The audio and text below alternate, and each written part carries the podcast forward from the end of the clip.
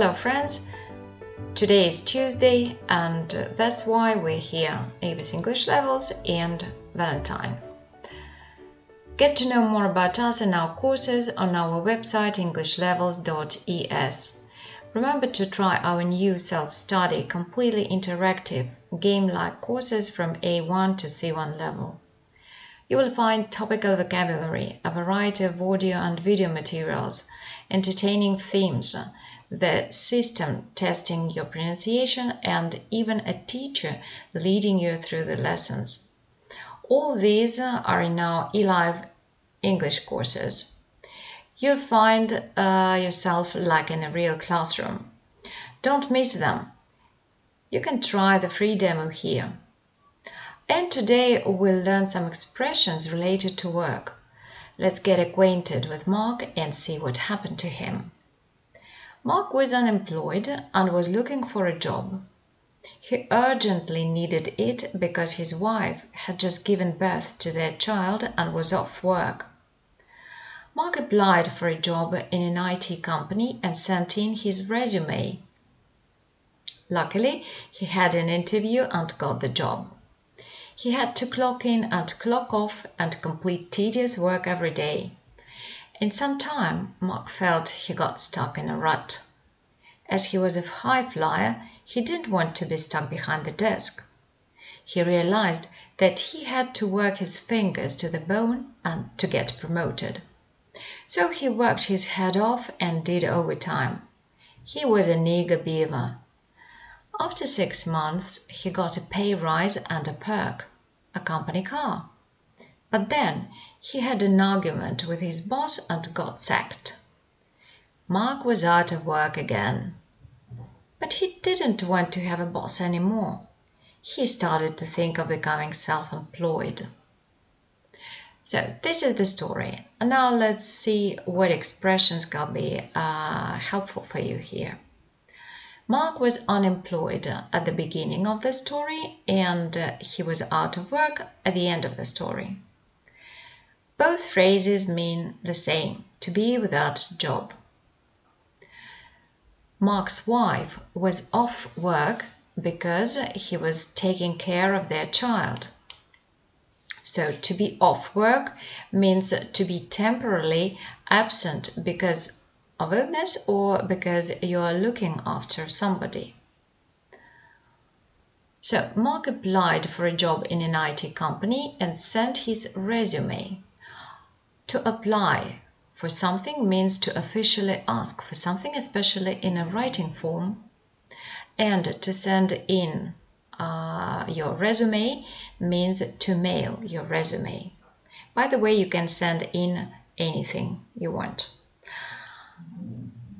Finally, Mark got the job and he had to clock in and clock off. To clock in means to register the time of arrival at work at a certain hour, and to clock off means uh, to register the time of departure from work. Mark completed tedious work every day, and it is not a surprise that in some time Mark felt he got stuck in a rut.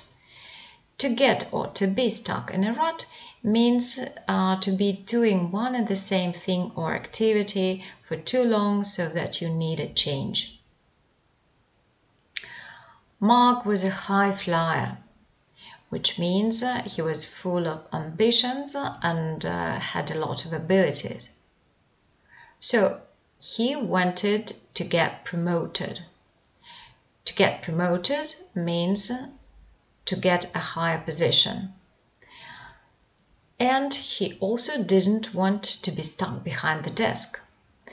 To be stuck behind the desk means uh, to um, to do dull work in an office. Mark was an eager beaver. It means he was a person who was willing to work hard to achieve uh, his goals. So he worked his fingers to the bone and he worked his head off. To work his uh, one's fingers to the bone means to work very hard for a long time. To work somebody's head off means practically the same. Mark also did overtime. To do overtime means uh, to work extra hours, uh, more than it is expected uh, in a particular job.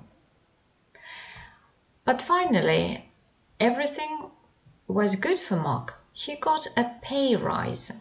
It means he got a higher salary. And also he got a perk. A perk means um, kind of advantage and some extra thing that a person can uh, have uh, because of their job. Uh, it could be um, a company car, as in this story, or it also could be a mobile phone, for example. But after some time, something went wrong. Probably Mark was overwhelmed and he argued with his boss. That's why he got sacked. To get sacked or to be sacked means to be dismissed from your position, from your work. And again, Mark was out of work.